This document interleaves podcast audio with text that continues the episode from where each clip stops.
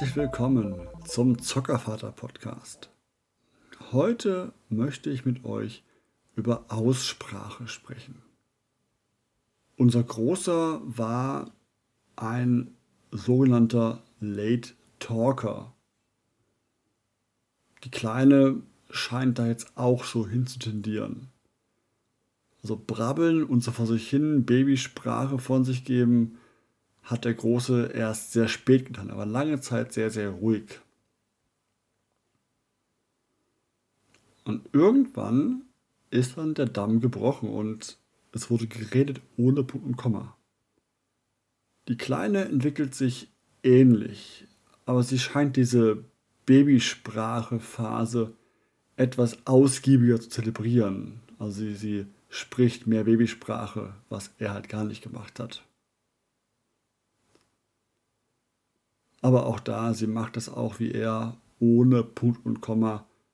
Nur, ich glaube, außer ihr selbst versteht es keiner. Und dieses Late Talker-Ding ist auch nur so ein Begriff, um die Eltern zu beruhigen von eben Kindern, die noch nicht so, so schnell, so früh sprechen und sich dahingehend Sorgen machen. So wie bei uns. Und was soll ich sagen? Es ist schon hilfreich, wenn man einen kleinen Fachbegriff hat, der es beschreibt und der es nicht als ultra schlimm bezeichnet.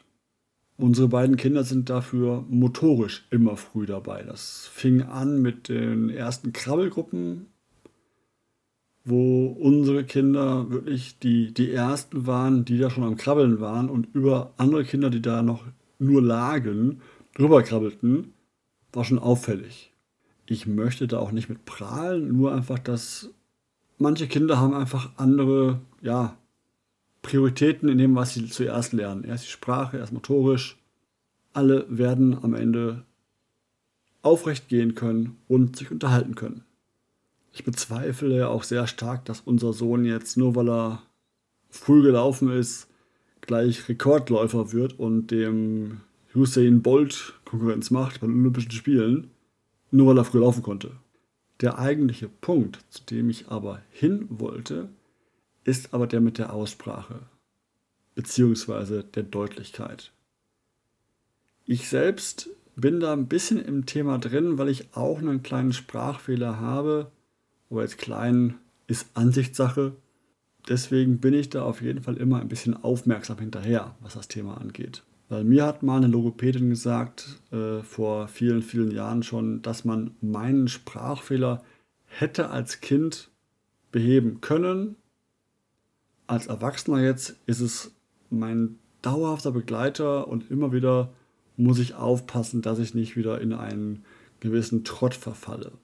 Bei mir ist es so, ich rede halt zu schnell und verschlucke dabei auch Silben. Das nennt sich im Fachjargon dann Poltern. Und schnell reden und Silben fehlen ist zum Verstehen für andere oft immer schwierig. Deswegen muss ich immer sehr, sehr aufpassen, dass ich ja deutlich und ordentlich spreche. Das habt ihr vielleicht schon manchmal bemerkt. Aber weg von mir zu den Kindern. Wobei eher der Große das Thema ist und die Kleine mit ihrem Brabbeln, da kann man noch nicht von Aussprache sprechen. Der Große spricht schon recht gut und recht viel. Alles soweit im grünen Bereich. Manche Worte sind noch echt super süß in dieser Kindersprache. Zum Beispiel Luftballons sind bei ihm Luftibons. Das ist einfach ein super süßes Wort. Oder ähm, er bekommt die Worte untersuchen und überprüfen. Noch nicht getrennt. Und sagt dann oft, er möchte irgendwas unterprüfen. Und das ist soweit auch vollkommen in Ordnung. Und das wird sicher verschwinden. Je öfter die Wörter benutzt werden, je öfter wir da auch mal korrigieren oder andere korrigieren, das richtig sagen und erst dann korrekt irgendwann lernen wird. Bei manchen Worten, wie zum Beispiel dem Luftibon, da möchte man das manchmal eigentlich gar nicht. Das ist so ein süßes Wort, das können wir behalten. Das fühlen wir als eins, passt schon so. Weil es einfach süß klingt. Was uns aber eher Sorgen bereitet, ist, dass er manchmal auch Buchstaben verschluckt. Also er kann zum Beispiel das R an sich sehr gut sprechen. Bei Worten, die mit R beginnen, alles bestens. Oder auch bei einem N wie Nordpol zum Beispiel. Wo es aber nicht klappt, ist dann, wenn das R oder sowas als Buchstabe kommt mitten im Wort. Zum Beispiel wird dann mal aus Kratzen schnell Katzen. Und dann überlege ich, ob er wirklich was über Katzen sagen möchte oder dass ich nur Katzen möchte.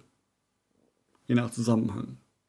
Was anderes, auch wieder fast lustig, ist, ähm, wir haben diese Knack- und Backpackungen, Teigware, die man da kaufen kann, Croissants, Brötchen und Co.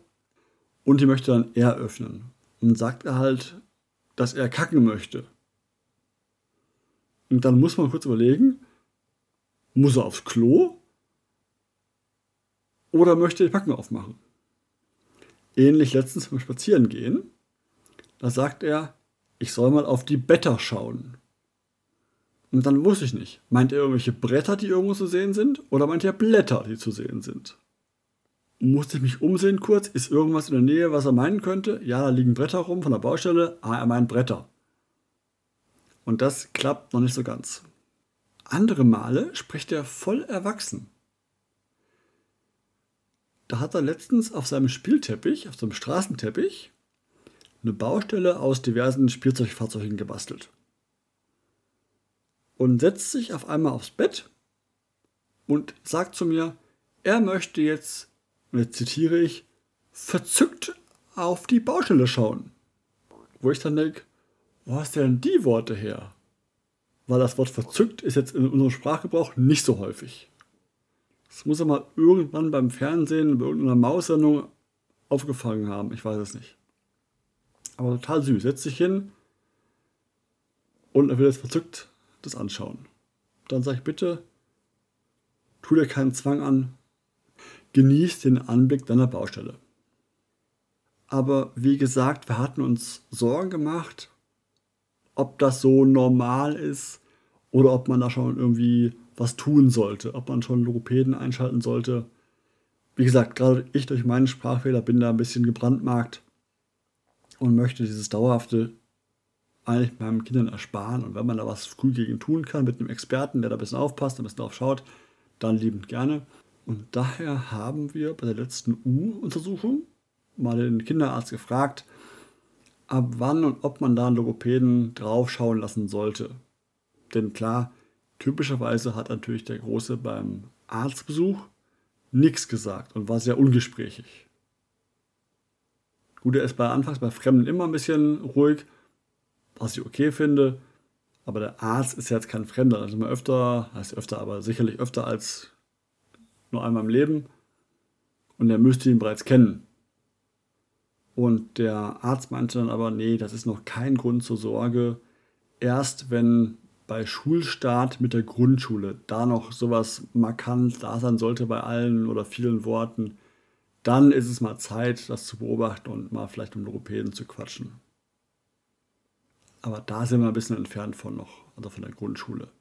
Ist jetzt vier geworden erst, also ein bisschen, bisschen weg von noch von der Grundschule. Deswegen sind wir da jetzt etwas beruhigter und können wir ein bisschen ausatmen und sagen, ja wunderbar, wenn das so ist, da wirst du noch keine Sorgen machen müssen, dass sich noch von selber rausschleift das Ganze, dann werden wir sicherlich ein, ein Ohr drauf haben, aber uns da entspannen ein bisschen. Das hat auch sehr geholfen, wenn dann wirklich ein, ja, ein Facharzt sagt, hey, ist nicht so wild. Bis da und dahin kein Thema. Ab da müssen wir mal schauen. Und ja, ich weiß gar nicht, ich glaube, ab sechs Jahres Einschulung, meine ich. Also das heißt noch zwei Jahre Zeit, dass sich das ausschleift und er macht aktuell so viele Fortschritte bei so vielen Worten und so vielen Dingen, dass ja in zwei Jahren passiert sehr viel. Wir werden trotzdem darauf achten, aber erstmal auch für euch, wenn ihr sowas mal habt und es auch bei euren Kindern habt, beruhigt euch, nicht so schlimm.